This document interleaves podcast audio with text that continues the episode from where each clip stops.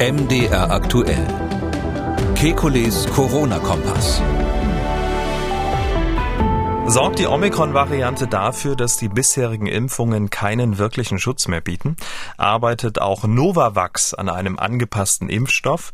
Ist persönlicher Selbstschutz überhaupt noch notwendig? Wieso infiziert man sich nicht, wenn zwei Familienangehörige an Corona erkrankt sind? Damit hallo und herzlich willkommen zu einem Kekulis Corona-Kompass Fragen-Spezial. Die Fragen kommen von Ihnen und die Antworten vom Virologen und Epidemiologen Professor Alexander Kekulé. Ich grüße Herr Kekulé. Guten Tag, Herr Schumann.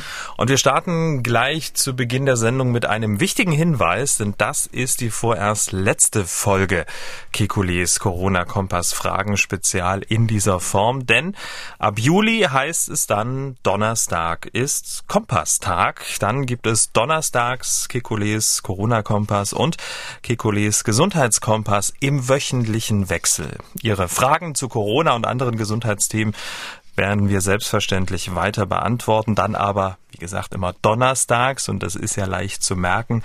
Donnerstag ist Kompasstag, Kekulis Corona-Kompass und Kekulis Gesundheitskompass im wöchentlichen Wechsel. Wichtiger Hinweis.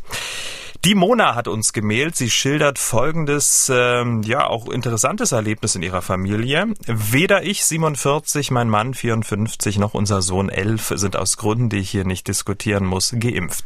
Vor sechs Wochen brachte unser Sohn nun Corona mit nach Hause. Er hatte einen Tag Fieber und wurde dann drei Tage später positiv getestet.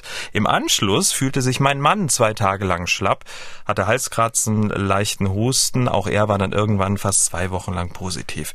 Ich habe meine Männer dieser Zeit zwar nicht geküsst habe, aber wie sonst auch eng mit ihnen zusammengelebt, dieselbe Luft geatmet, gemeinsam am Tisch äh, gesessen, geredet, gegessen, zusammen auf der Couch gesessen. Ich habe regelmäßig Schnelltests gemacht, bis heute nichts. Jetzt schreibt sie, der Knaller kommt aber erst noch. Mein Frauenarzt bietet seit neuestem Antikörpertests an. Diesen habe ich auf eigene Kosten machen lassen und ich bin überrascht, ich habe null Antikörper. Bitte erklären Sie mir das. Ich bin also immunnaiv, wie es so schön heißt, ein seltenes Exemplar. Und obwohl Omikron hoch ansteckend ist, bin ich immunnaiv geblieben. Ich hätte gedacht, dass ich mich eventuell irgendwann mal symptomfrei angesteckt hatte und deswegen von meinen Männern verschont blieb, in Anführungszeichen. Können Sie mir dieses Phänomen erklären? Viele Grüße. Das soll es geben. Also ähm, Christian Drosten hat ja auch gerade in einem Interview bekannt gegeben, dass er noch nie Corona hatte und dadurch äh, zu einer Minderheit gehört. Ähm, da kann man sich demnächst wahrscheinlich Geld verdienen bei irgendwelchen Studien, wo sie eben Immunnaive als Kontrollgruppen brauchen. Ähm, man, das eine, was man sagen muss, wenn immer diese Verläufe hier geschildert werden von, von so, war gar nicht so schlimm. Nur noch mal zur Erinnerung, wir haben jetzt eine Omikron-Welle. Es ist zwar auch sozusagen Corona, aber fast schon ein anderes Virus. Ähm, man darf nicht denken, weil diese Omikron-Infektionen immer so harmlos verlaufen, dass ein theoretisches Wiederaufflammen bei Delta mit Delta oder mit Alpha oder ähnlichem oder einem damit verwandten Typ dann ähm, auch so leicht liefe. Also Vorsicht ähm, vor diesen harmlosen Berichten.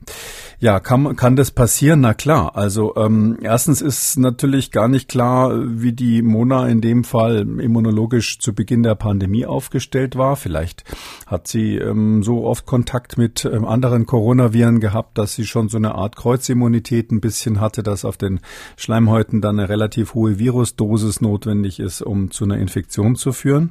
Und dann ist es einfach so, es steckt sich einfach nicht jeder an.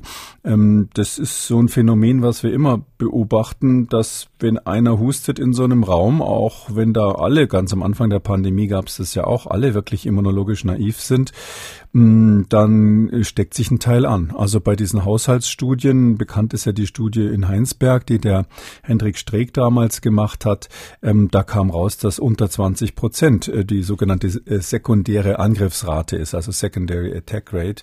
Das heißt also unter 20 Prozent derer, die sogar zusammen gewohnt haben, hatten sich damals infiziert. Ähm, in späteren Studien hat man das so ein bisschen weitergerechnet. Da kann man mal so grob sagen, ja, 20 Prozent, ja, ein bisschen plus minus 20 Prozent ist bei den früheren Varianten mal so grob gesagt die Ansteckungsrate im Haushalt gewesen, also nur einer von fünfen. Und ähm, jetzt bei BA1 ist es nochmal bestimmt worden, da geht es also der ersten, mit dem ersten Corona-Typ, hm, da geht es so Richtung 40 Prozent, ist also schon deutlich erhöht. Mhm. Und ich nehme mir an, dass wir jetzt bei BA5, das ist ja was in Deutschland gerade zirkuliert, wahrscheinlich über 50 Prozent äh, sekundäre Ansteckungsrate haben. Das heißt, von zehn Leuten, die im Haushalt ähm, sind, werden sich dann fünf oder sechs wahrscheinlich anstecken, wenn einer von denen äh, das Virus bekommt und zu Hause bleibt. Also daher ist das alles kein merkwürdiges Phänomen. Sowas kommt vor und das ist einfach nur Statistik. Okay, aber trotzdem Glück gehabt an dieser Stelle, ne? Muss man ja mal sagen. Also weil ja, genau. Also Glück gehabt, ja. Also drei, ähm, ne? wie, wie man es halt sieht, nicht. Also wenn man ungeimpft ist, ähm, ist natürlich so. Ähm, mhm ich will jetzt niemandem empfehlen, sich zu infizieren, aber ähm, äh, es ist schon klar, dass die jetzigen äh, Omikron-Varianten, also BA1 war auf jeden Fall so ähm, ziemlich, also vergleichsweise äh, weniger schwere Infektionen machen. Und ähm, natürlich gibt es dann eine gewisse Kreuzimmunität, was auch immer dann im Herbst kommt. Ähm, und wenn das im Herbst dann vielleicht wieder eine Variante ist, wo dann doch ähm, die Krankheitsverläufe etwas unangenehmer sind, ich glaube nicht, dass es richtig schlimm wird, aber das kann natürlich rauf und runter gehen, dann ist man natürlich, wenn man noch gar keine Immunität hat, eher dem Risiko ausgesetzt. Ja, wie alt war sie? 47, dann ja, was wird passieren? Also wahrscheinlich wird sie in Anführungszeichen nur einen Infekt kriegen, eine Erkältung kriegen, kann aber dann auch mal sein, dass man deswegen zwei Wochen krank ist. Der eine oder andere hat dann Long-Covid hinterher und Daher ist es vielleicht gar nicht so gut, so völlig ohne Impfung dann so in den Herbst reinzugehen. Hatten Sie es eigentlich schon? Äh, ich hatte natürlich, wenn man kleine Kinder hat, ist man natürlich äh, nicht verschont vor dieser Erkrankung, das ist klar. Ähm, das hat auch einen Vorteil, wenn man schon mal infiziert war, dann hat man so ein bisschen den natürlichen Test gemacht, nicht, dass ich das empfehlen würde. Mm, ähm, man hat den natürlichen Test gemacht, ob man zu einer genetischen Minderheit mhm. gehört. Mhm die, obwohl sie eigentlich sonst sich äh, topfit fühlen, eben auf SARS-CoV-2-Infektionen besonders empfindlich reagieren. Das sind ja dann die, die aus Gründen, die wir gar nicht nachvollziehen können, ohne jedes, jedes Risiko plötzlich im Krankenhaus landen. Also ich meine, wenn man den, die Nagelprobe mal hinter sich hat, dann weiß man zumindest nicht, dass es, dass man äh, diese äh, schlechten, sage ich mal, ähm, Gene ähm, erwischt hat. Was auch immer das ist, wir wissen nicht, was es ist. Aber ich kann nur noch mal sagen, es ist klar, das ist eine irgendwie eine schizophrene Mitteilung immer diese ganzen Virologen werden das Gleiche gefragt und sagen alle das Gleiche. Ähm, einerseits ist es ähm, natürlich besser, einer künftigen Variante mit irgendeiner Art von Immunität entgegenzutreten. Ähm, andererseits empfiehlt kein Virologe, sich freiwillig zu infizieren. Ähm, das ist klar. Kein Chirurg würde empfehlen, sich freiwillig ein Messer in den Arm zu rammen, auch wenn man natürlich weiß, dass man sowas heutzutage wieder gut flicken kann. Ähm, es gibt keine Vorteile einer freiwilligen Infektion gegenüber einer Impfung. So kann man es vielleicht mal formulieren. Aber ich höre heraus, dass die Infektion bei Ihnen jetzt nicht so, ähm, so besonders dramatisch war, weil Sie ja mal gesagt haben, Antrieb, Virologe zu werden, äh, war ja, dass ähm, Ihr Bruder immer nichts hatte und Sie, Ihr kleinster Infekt, Sie umgehauen hat. Ich rede hat, gerne ne? über Dinge, die lange her waren, wie zum Beispiel das, was Sie gerade zitiert haben. Ich finde das Einzelschicksal eines ähm, Wissenschaftlers, ob der, der jetzt einen schweren oder nicht so schweren Verlauf hatte, ähm, das wird dann so überbetont. Drum rede ich äh, darüber mhm. ehrlich gesagt nicht so gerne, weder in der einen noch in der anderen Richtung. Ich fand es auch ehrlich gesagt, ja, es ist ja bekannt, dass dann die erste Infektion von Tony Fauci, dem bekannten äh, amerikanischen Immunologen, ähm, überall auf der Welt diskutiert wurde. Wie geht's ihm? Was hat er im Detail? Ähm, dann ähm, gab es äh, den Peter Pyatt, das war der einer Mitentdecker des, des ähm, Ebola-Virus seiner Zeit und wie, ganz wichtiger ähm, Wissenschaftler, der in London arbeitet, ähm, der hat dann auch ähm, einen richtigen Artikel damals in einer Fachzeitschrift mhm. ge geschrieben. Die Überschrift war, glaube ich, äh, am Schluss hat mich das Virus also doch erwischt mhm. und hat dann so geschildert, wie er in Afrika sich immer gegen Ebola gewehrt hat und am Schluss kam Corona und hat ihn dann doch zur Strecke gebracht, als wäre er sozusagen Großwildjäger. Ähm, finde ich jetzt, ähm, jeder muss machen, wie er es meint, aber ich finde, dadurch werden so Einzelschicksale völlig überbetont. Ähm, wenn es der US-Präsident ist, ja, dann hat das natürlich irrsinnige Konsequenzen, wenn der schwer krank ist oder gar stirbt. Aber bei so einem Wissenschaftler finde ich, die sollten sich mit ihren persönlichen Geschichten zurückhalten. Ja, oder auch publiche Radiomoderatoren. Ich sage dazu auch nichts. ähm, machen wir weiter. Frau Kuschel hat angerufen. Sie hat aufmerksam unsere Sendung ähm, Nummer 300 218 gehört. Sie hatte ja, der Über, hatte ja die Überschrift Omikron schützt nicht vor Omikron. Und dazu hat sie folgende Frage. Ich war infiziert halt mit diesem Wuhan-Typ und war dann zwei Jahre praktisch ähm, sozusagen Corona-frei, hatte auch immer noch die ganzen zwei Jahre immer noch relativ hohe Antikörper. Ja, jetzt zwei Jahre später habe ich mir doch die Omikron-Variante leider geholt und ähm, wollte jetzt mal fragen, habe ich das richtig verstanden, dass ich jetzt praktisch auf diese neutralisierenden Antikörper achten müsste, weil die anderen Antikörper praktisch, die ich jetzt aufgebaut habe, ähm, sozusagen bedeutungslos wären. Da wollte ich mich jetzt nur noch mal vergewissern. Mhm. Ja, also ähm, zum einen der Wuhan-Typ, das ist wahnsinnig kompliziert, ehrlich gesagt. Die Virologen bringen es auch schon langsam zu, durcheinander inzwischen. Also der sogenannte Wuhan-Typ, da meinen wir wirklich, also Hu1 heißt ja auch, da meinen wir wirklich ähm, dass äh, das Virus, was ursprünglich in China ausgebrochen ist, eben in, in Wuhan in China. Ähm, das hat sich ja nochmal ganz massiv verändert in Norditalien. Da ist diese Mutation ähm, D614G entstanden. An der Position 614 sind zwei Aminosäuren ausgetauscht worden oder das eine Aminosäure ausgetauscht worden. Um, mit dieser Wirkung, dass das plötzlich sich so viel besser vermehrt hat als vorher, dass es überhaupt erst pandemietauglich wurde. Der ursprüngliche Typ, mit dem sich viele infiziert haben, ist dann dieser norditalienische Typ, sage ich immer, also D614G. Müsste man wahrscheinlich im Podcast weit zurückblättern, als wir den damals besprochen haben. Ähm, also das kann nicht der Wuhan-Typ gewesen sein, außer die Hörerin war tatsächlich in China zu der Zeit. Ähm, ja, das ist das eine. Das andere ist, ja, wie ist es jetzt mit dem, mit dem Schutz? Also Omikron schützt nicht für Omikron, um das nochmal zu konkretisieren. Das heißt folgendes. Wenn man eine Infektion hatte mit der Omikron-Welle, die bei uns so Januar, Februar durchging, das war BA1, was da mh, mm, zirkulierte, gibt BA1 und BA2, die unterscheiden sich so ein bisschen in der Struktur des äh, Spike-Proteins, was ja ähm, ganz wichtig ist für die Erkennung durch das Immunsystem. Ähm, dann ist es so, dass man leider durch die Immunität, die man da aufgebaut hat, nicht und zwar gar nicht vor einer Infektion mit BA4 oder BA5 mh, hm, geschützt ist. Bei uns in Deutschland zirkuliert BA5. Die BA4 und BA5 sind identisch im Spike-Protein, also die haben da gar keinen Unterschied. Die Unterschiede sind anderswo im Virus. Aber das heißt, die, wenn man BA4 hatte, kriegt man mit hoher Wahrscheinlichkeit dann nicht noch BA5 gleich hinten drauf oder andersrum. Ähm, aber es ist so nach BA1 oder BA2, also das, was Januar, Februar bei uns durchlief, März vielleicht noch, ähm, das ähm, schützt leider eben nicht nicht vor der aktuellen BA5-Welle mit der Folge, ähm, dass ähm, man sagen kann, dass sich praktisch jeder, der es jetzt schon mal hatte im Frühjahr, jetzt aktuell nochmal anstecken kann. Und ich kenne auch eine ganze Menge, die dieses Jahr schon zweimal Omikron hatten. Ähm, was hat es jetzt mit den Antikörpern auf sich? Also da gibt's nochmal die eine Besonderheit. Es gibt diese neutralisierenden Antikörper, die kann man nur im Labor mit ähm, komplizierten Methoden bestimmen. Letztlich will man da rauskriegen, ob ähm, der Antikörper wirklich echt im Laborexperiment des Virus wegfängt. Also man hat echte Viren da im Labor und versucht die mit dem Antikörper, also letztlich dem Serum des Patienten, dann zu neutralisieren, wie wir eben sagen, also zu verhindern, dass die noch infektionsfähig sind.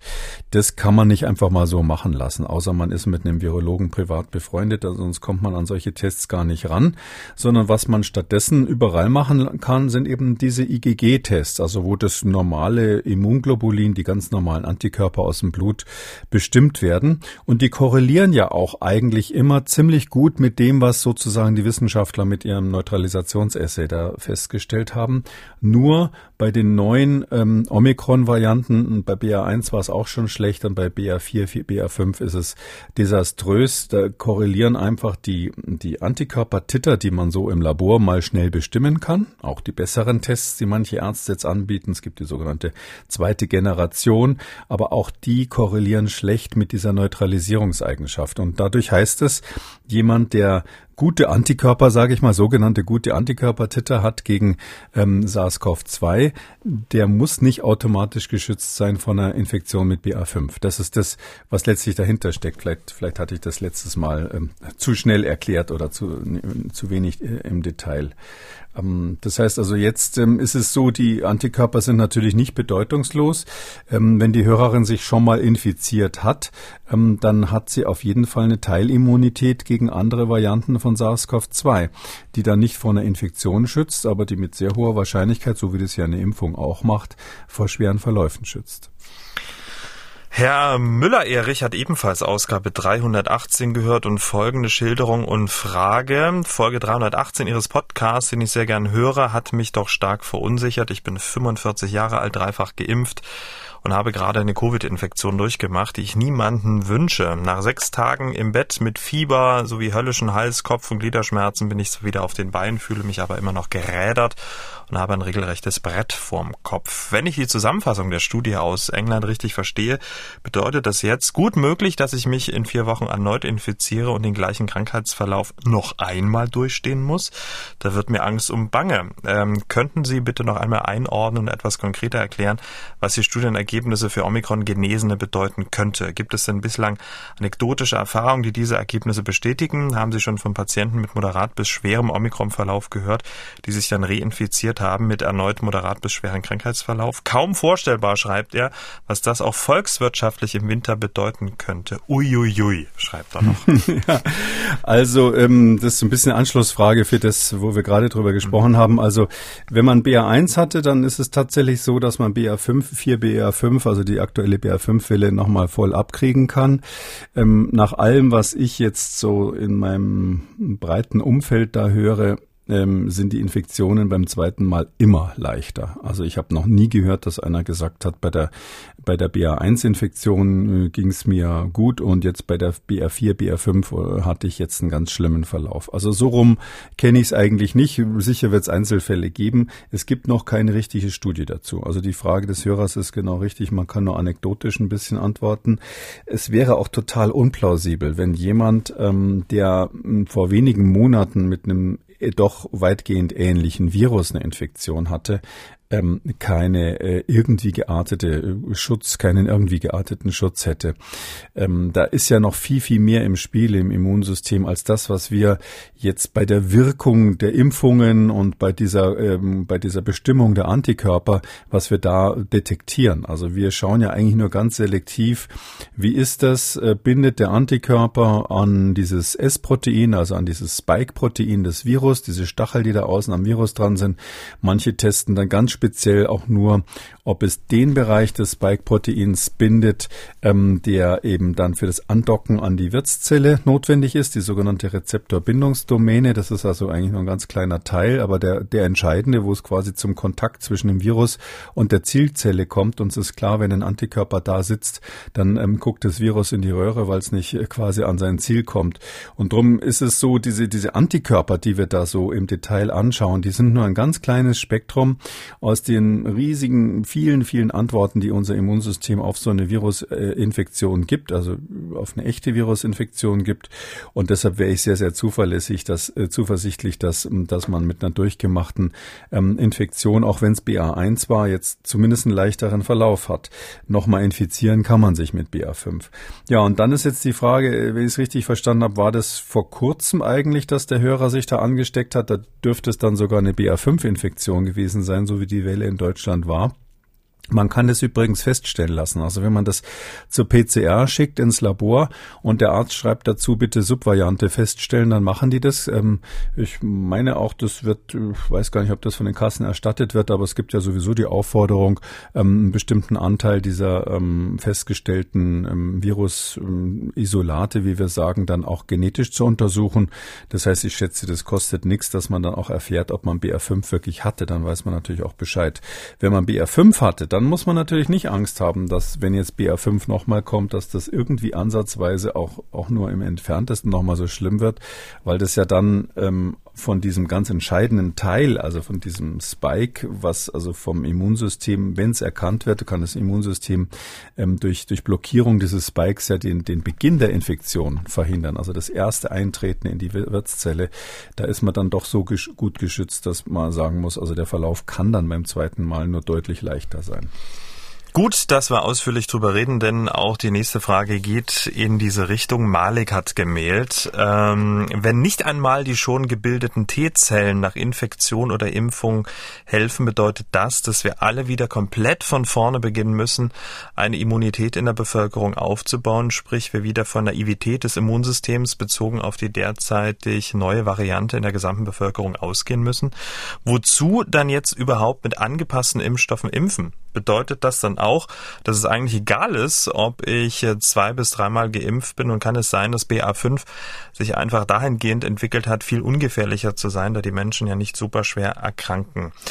Und schreibt er auch noch, wenn nur ein bivalenter Impfstoff mit dem Wuhan-Impfstofftyp gegen BA5 hilft, kann es sein, dass eigentlich die alten Impfstoffe allein gegen BA5 als Booster ausreichen. Vielen Dank für Ihre Antworten und ich hoffe sehr, dass es diesmal klappt, mit meinen Fragen dran zu kommen. Natürlich.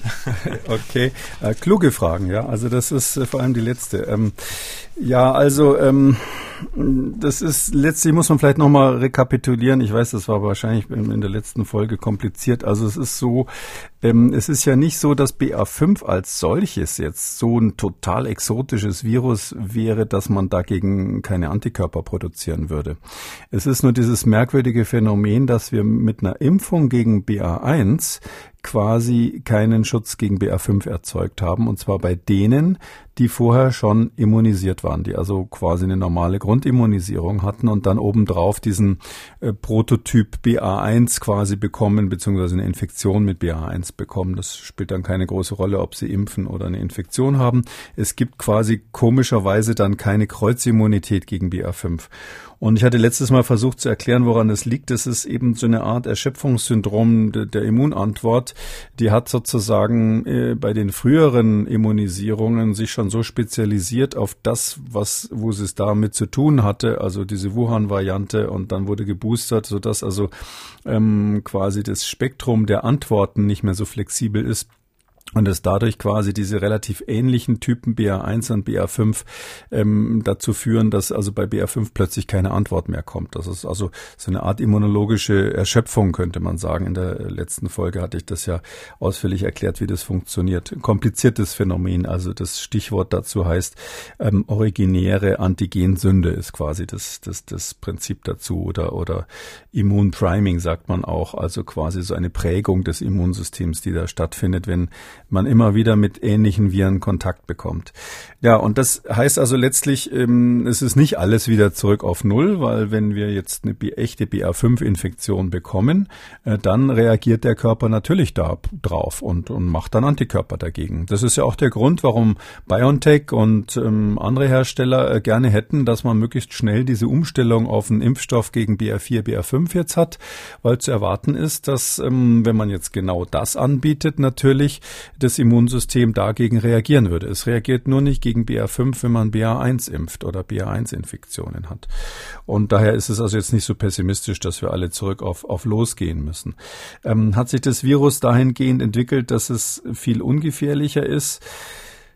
Ja, das ist das ist bisschen schwierig zu sagen. Also das ähm, ja BA5, äh, also Omikron insgesamt ist als Virus deutlich weniger gefährlich als die vorherigen Varianten, die wir hatten.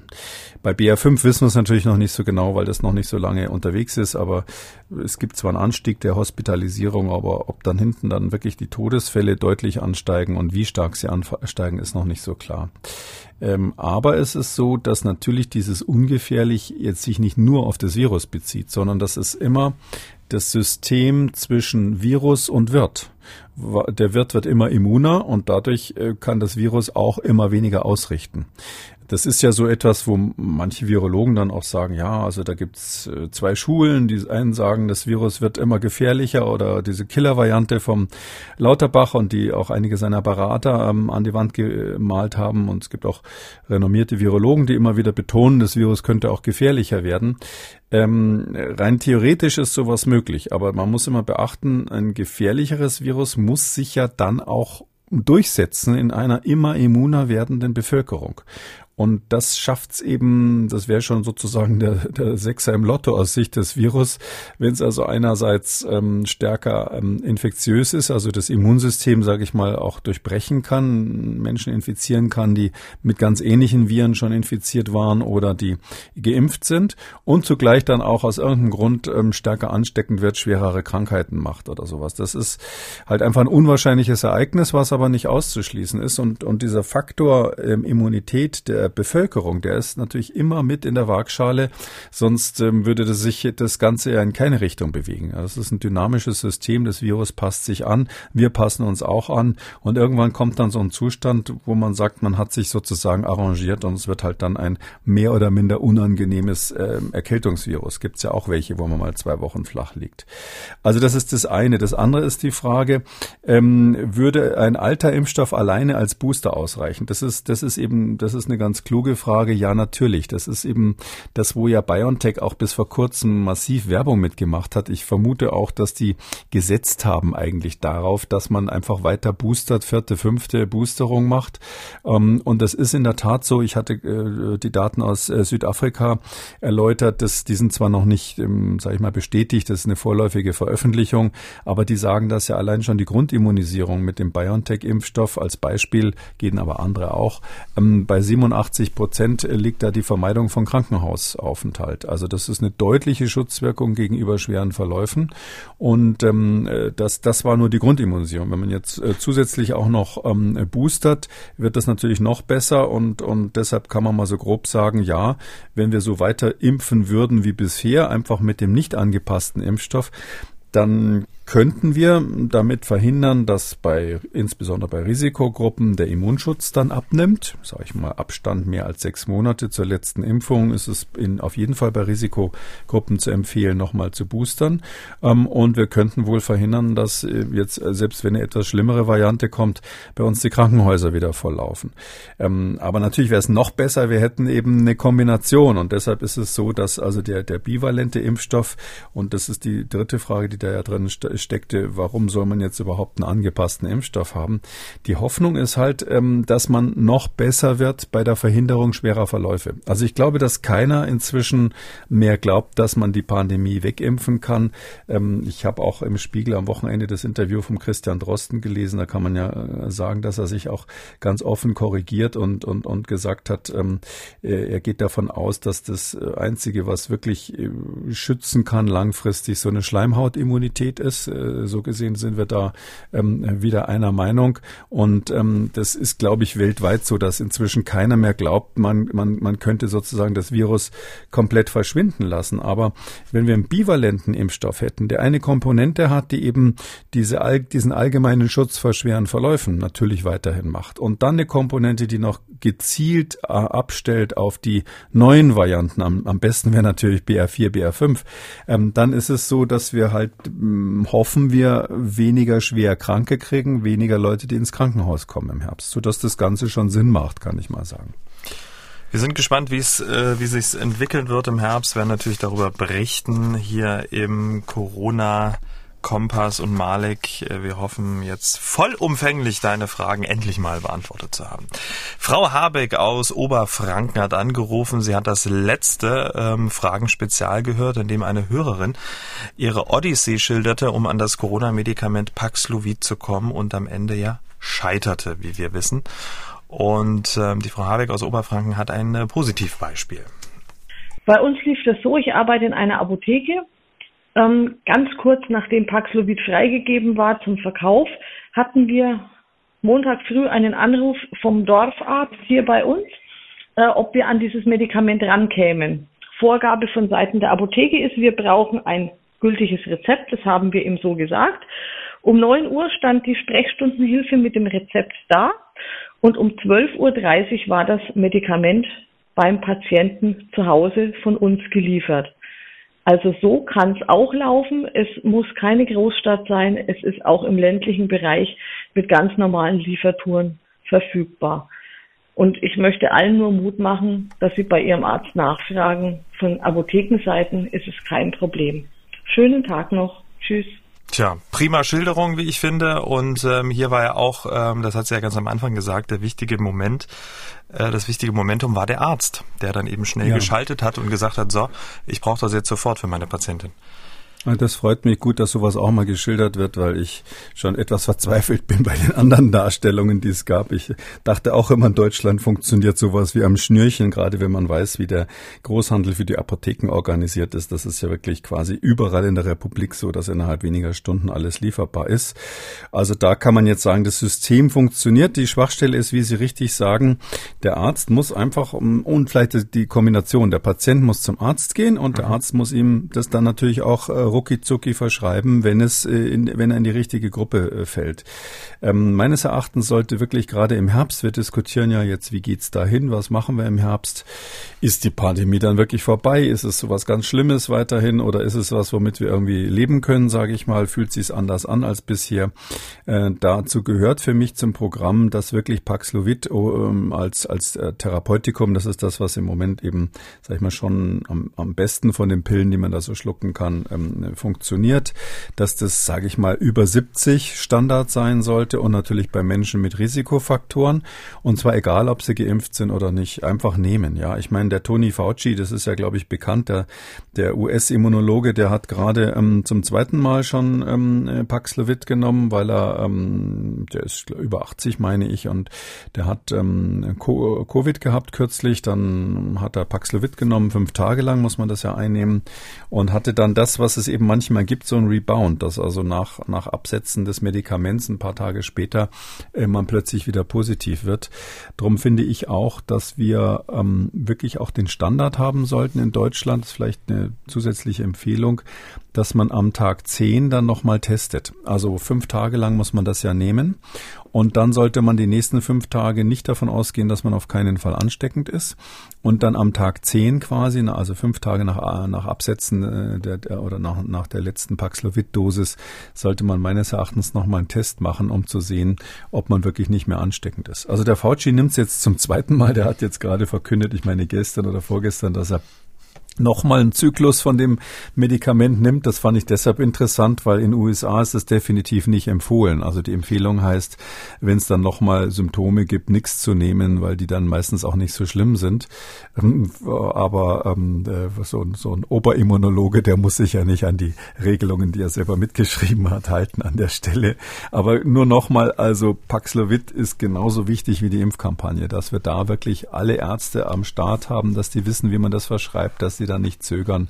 Ich glaube, da können wir ganz, ganz stark auch das Gesicht dieser äh, Herbstwelle dann beeinflussen. Hm.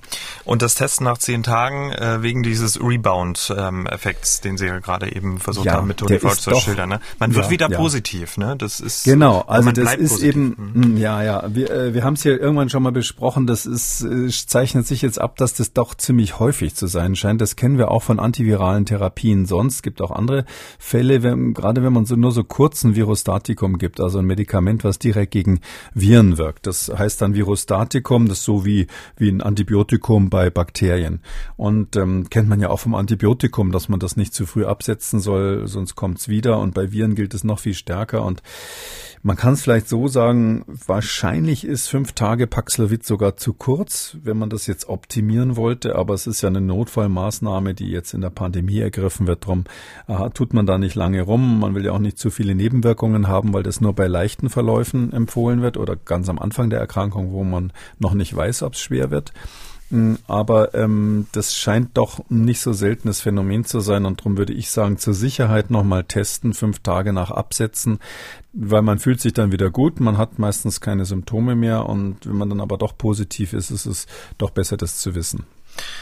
Dieser Hörer hat angerufen und folgende Frage. Ich war geimpft, geboostert und im Februar äh, positiv getestet. Dann war im Ende März, Anfang April meine Lebenspartnerin auch positiv, ich aber dann wieder nicht positiv. Also ich bin praktisch negativ geblieben. Jetzt ist meine Frage, baut mein Körper dadurch noch mehr Abwehrkräfte auf oder wie verhält sich denn der Körper, wenn er schon mit äh, Antikörper nochmal auf das Virus trifft? Ja. Das weiß eben keiner, was da passiert ist. Also klar ist, es gibt diese sekundäre Angriffsrate, Secondary Attack Rate, das heißt, wie viel Prozent äh, der, der Kontaktpersonen werden angesteckt. Und was ist jetzt mit denen, die nicht angesteckt werden? Nehmen wir mal an, bei BA5 wäre das vielleicht 50 bis 60 Prozent, ähm, stecken sich an im gleichen Haushalt. Was ist denn mit den 40 Prozent, die es nicht gekriegt haben? Haben die ähm, einen erfolgreichen Kampf auf der Schleimhaut geführt und ist das Virus abgewehrt worden. Haben die vielleicht eine richtige Infektion gehabt, aber es gar nicht gemerkt, weil die asymptomatisch war? Oder ist das Virus sozusagen beim Niesen immer nur links und rechts vorbeigeflogen? Das, das, das weiß keiner genau, was da los ist. Und natürlich äh, gehen wir alle davon aus, dass ein wiederholter Kontakt mit Viren, wenn man schon immun ist, irgendwie das Immunsystem in einer Weise stimuliert, dass die Immunität besser und breiter wird. Aber so richtig nachgewiesen ist das speziell für Coronaviren bisher nicht, muss man ganz klar sagen. Aber es, im, im, im Idealfall könnte man sagen, vielleicht hat er eine, eine, eine, ähm, durch diese Infektion, die er durchgemacht hat, eine Schleimhautimmunität. Das ist ja das, was immer so ein bisschen unsere Hoffnung ist. Vielleicht gibt es auch mal Impfstoffe, die dann so als Spray verabreicht werden, die sowas machen können.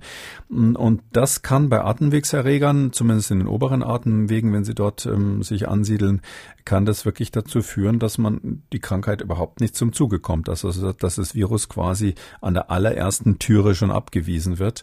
Ähm, vielleicht hat er sowas. Also durch Impfung wird sowas eher nicht generiert, weil die eben nicht auf der Schleimhaut wirkt bisher. Aber durch eine durchgemachte Infektion ist es durchaus möglich, dass das Virus einfach ähm, überhaupt keine Chance hatte. Ob dadurch jetzt nochmal eine Verstärkung der Immunantwort passiert, das wissen wir ehrlich gesagt nicht. Kann sein, dass das Immunsystem das mal so nebenbei macht, ohne nochmal groß zusätzliche Antikörper zu produzieren. Frau Dreimann hat gemailt. Sie hat eine Frage zu Novavax. Ich habe mich im März äh, 22 das zweite Mal mit Novavax impfen lassen und bin jetzt sehr verunsichert, weil es äh, nirgendwo Informationen darüber gibt, ob dieser Impfstoff im Herbst auch an Omikron angepasst wird. Selbst mein Arzt weiß darüber nichts. Ich würde mich wieder mit diesem Impfstoff impfen lassen. Haben Sie hier Informationen oder was würden Sie allen mit Novavax geimpften raten? Ja, also das ist ja jetzt die diese große Medienschlacht für die Frage, was im Herbst passiert. Also da hat ähm, meine BioNTech angefangen zu fordern, dass man ähm, die klinischen Studien sein lässt in Zukunft. Ähm, dann hat Moderna gesagt, nee, nee, brauchen wir nicht. Wir haben ja unseren bivalenten Impfstoff.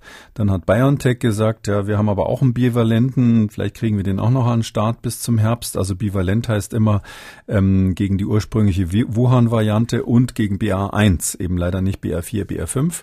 Und dann ist in dieses Konzert jetzt gerade aktuell am 28. vor zwei Tagen dann auch noch Novavax mit eingestimmt, weil die wollten dann auch nicht stumm bleiben natürlich, wenn es ums Verkaufen geht. Und die haben gesagt, ja, aber wir haben auch einen Bivalenten in der Mache, einen Mo monovalenten und einen bivalenten Impfstoff. Das heißt also, die haben genauso wie die beiden RNA-Impfstoffhersteller, haben die jetzt für ihre Version, das ist ja so ein proteinbasierter Impfstoff, haben die, sagen sie zumindest per Presseerklärung, haben sie sowohl ein einen monovalenten, der gegen BA1 gerichtet ist, also die Untervariante BA1 von Omikron, als auch einen bivalenten, der BA1 plus den ursprünglichen Prototyp-Impfstoff äh, von, von äh, Novavax da drinnen hat. Der heißt bei denen äh, COV 2372, das ist quasi der Novavax Standardimpfstoff, den es schon überall gibt. Ja, was fängt man jetzt damit an? Also äh, Sie sagen, Sie haben klinische Daten, die laufen gerade und Sie sagen, Sie können, wollen auch anpassen an BA4, BA5. Ähm, ich glaube, das sieht genauso aus wie bei allen anderen. Also ähm, die haben jetzt alle das Problem, dass die nur dann im Herbst rechtzeitig am Start sind mit einem auf BA4, BA5 angepassten Impfstoff ähm, wenn man auf die klinischen Studien verzichtet. Sonst wird es nichts bis, bis äh, sag ich mal, September, Oktober. Auch wenn die jetzt zehnmal sagen, ja, im vierten Quartal, Novavax hat gesagt, dass, dass der, im Moment die klinischen Daten laufen, aber eben mit dem BA1-Impfstoff. Ähm, da wollen sie die Resultate im September präsentieren und im vierten Quartal, sagen sie, das endet ja am 31.12., wären sie dann soweit, dass sie ausliefern können. Und das ist aber jetzt nicht der an BA4, BA5 angepasste. Da muss man vielleicht Folgendes noch dazu sagen. Wir in Deutschland haben ja uns ein bisschen mit dieser Situation abgefunden. Zumindest habe ich so ein bisschen den Eindruck, wenn ich Herrn Zichotek höre, den Präsidenten des Paul-Ehrlich-Instituts, der sagt, nee, so eine, so eine, so ein Abschneiden der klinischen Studien sieht er im Moment keinen Grund für, wenn ich ihn richtig verstanden habe. Und wenn ich auch weiß natürlich, dass das Bundesgesundheitsministerium hat ja schon bestellt, ähm, sowohl den monovalenten Impfstoff von BioNTech, der ja nur gegen BA1 geht, als auch den bivalenten von Moderna, der BA1 und äh, den ursprünglichen Wuhan-Typ sozusagen angreift. Vielleicht wird die Bestellung von BioNTech nochmal abgeändert, dass man eben dann da auch den bivalenten nimmt. Das ist also, meine ich jetzt, allgemeiner Konsens unter den meisten Kollegen, dass das äh, gut wäre. Wir sagen also letztlich, im Herbst werden wir BA1 nehmen plus ähm, den ursprünglichen Wuhan-Typ, dann haben wir so einen bivalenten Impfstoff und irgendwie werden wir damit schon durchkommen. Es wird nicht so nicht so schlimm werden mit den Krankenhauseinweisungen. Ich sage das so ausführlich, weil die USA da ganz anders sind. Also die äh, FDA, die äh, amerikanische Gesundheitsbehörde, die hat da auch so eine Kommission, das so, so, so ein bisschen wie unsere STIKO oder so, so eine Fachkommission dort, ähm, die sich über ähm, Vakzine und andere biologische Produkte kümmert. Und die haben sich gerade getroffen, eben am gleichen Tag, äh, am 28.06., wo auch Novavax dann danach diese Presseerklärung rausgehaut hat. Und die haben eben gesagt, habe ich mich echt gedacht, ich hätte mich verlesen. Ja, wir wünschen uns für den Herbst angepasste Impfstoffe für BA4, BA5. Also das war das Ergebnis dieses, dieser mhm. Sitzung.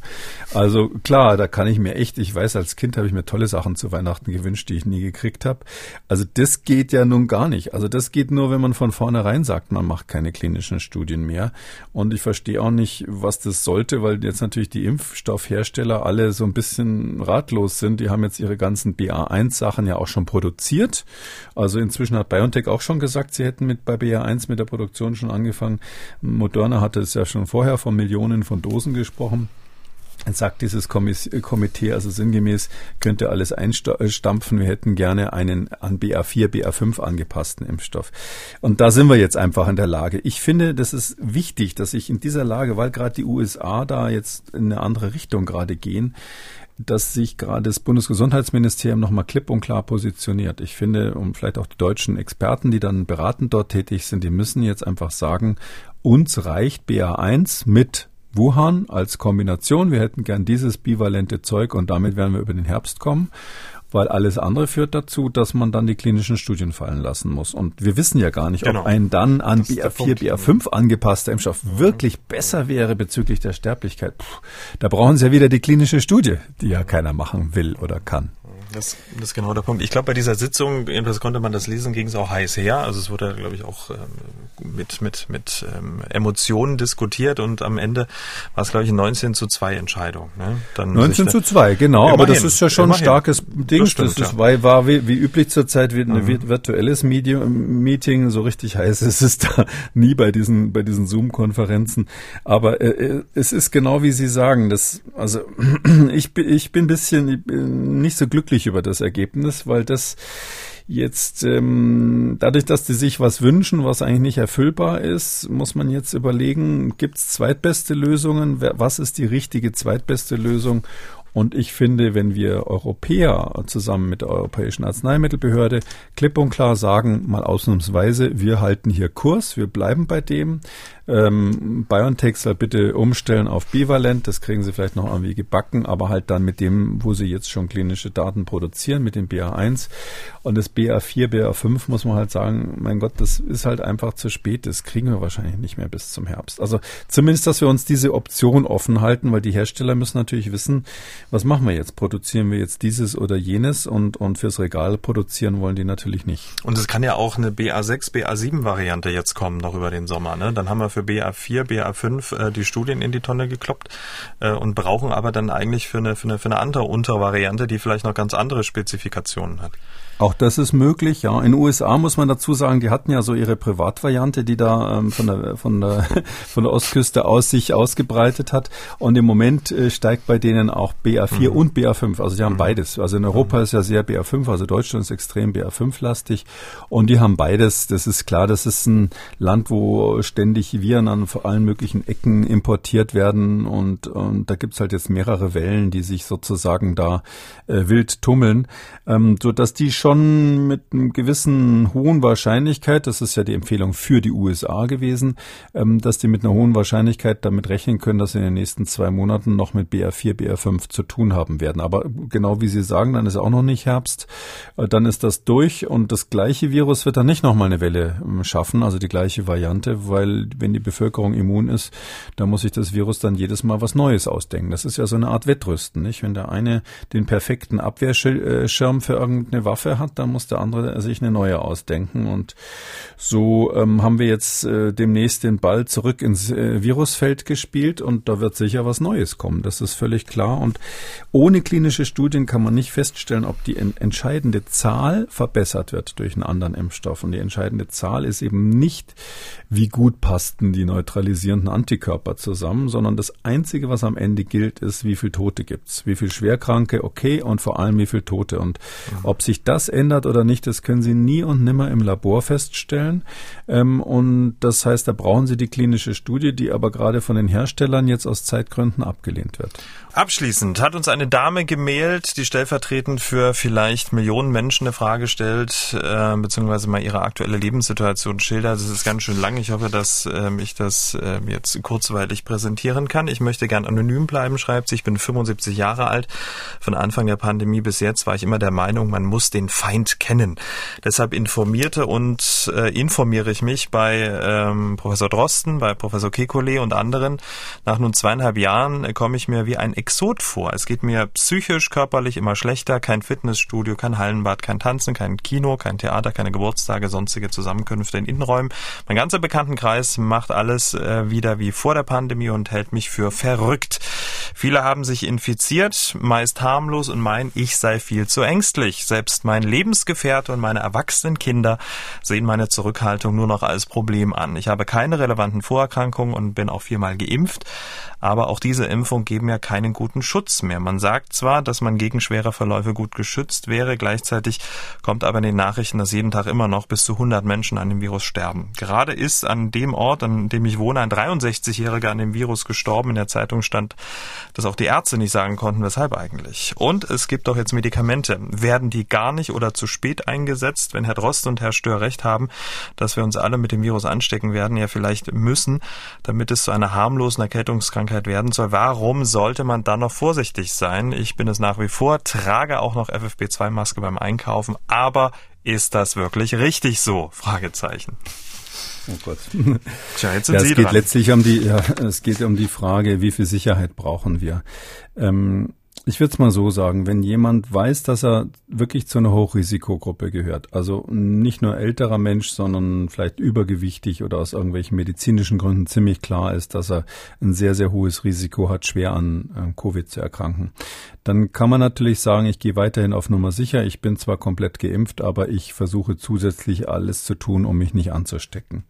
Für alle anderen, und da äh, sehe ich jetzt irgendwie diese Hörerin da auch, ähm, die ist zwar 75 Jahre alt, aber wenn jemand da mit 75 noch normalerweise ins Fitnessstudio geht, zum Tanzen, zum Schwimmen und sonst was alles, ähm, dann klingt das eigentlich all nach einer munteren älteren Dame. Und ähm, die ist wahrscheinlich dann nicht voller Vorerkrankungen, sonst könnte sie das alles wohl auch nicht so machen. Ähm, da muss ich sagen, da muss man sich halt selber überlegen, bin ich jetzt ähm, schon gut genug gerüstet, um es mit dem Virus im Notfall aufzunehmen? Also äh, sage ich, okay, mit meinem Gesamtzustand plus den Impfungen, die ich habe, wenn ich jetzt ähm, eine Omikron-Variante abkriege, wird schon nicht so schlimm sein. Dieses Restrisiko, dass man natürlich da auch schwer erst schwerst erkranken kann, das nehme ich in Kauf. Das äh, wird im Herbst eine ganz wichtige Sache, dass wir alle uns überlegen müssen, mit welchen, mit welchem Risiko leben wir.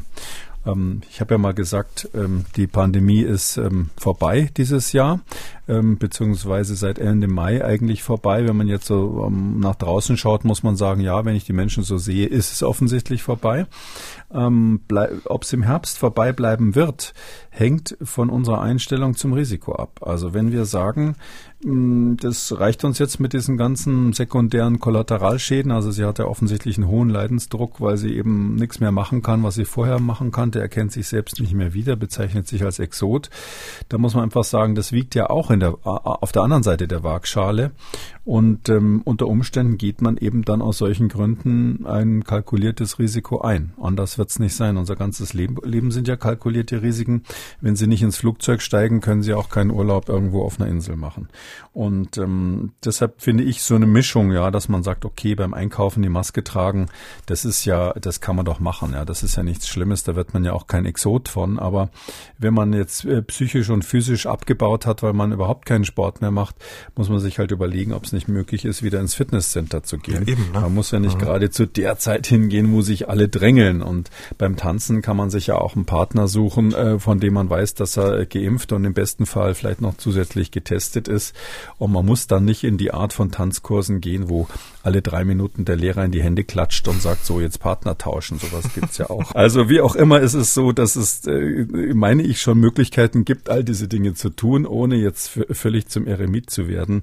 Und wir müssen da auch aufpassen, dass wir eben nicht dann uns in irgendeine Angst da irgendwie eingraben. Und das wird ganz wichtig sein, wie wir als Gesellschaft dann am Schluss arbeiten. Und am Schluss des Tages, wenn es doch passiert, gibt es ja immer noch Paxlovid. Das kann man sich ja schon mal überlegen, in welcher Apotheke man das dann besorgen kann. Damit sind wir am Ende von Ausgabe 321 Kekules Corona Kompass Fragen Spezial. Vielen Dank, Herr Kekule. Gerne, bis dann, Herr Schumann. Tschüss. Und nochmal an dieser Stelle der Hinweis, das war die vorerst letzte Folge Kikulis Corona Kompass Fragen Spezial in dieser Form.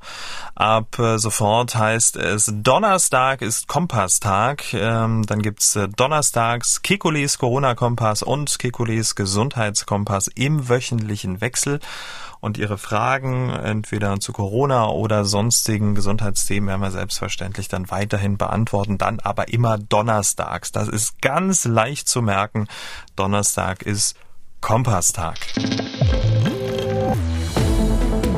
MDR aktuell. Kekules Corona-Kompass.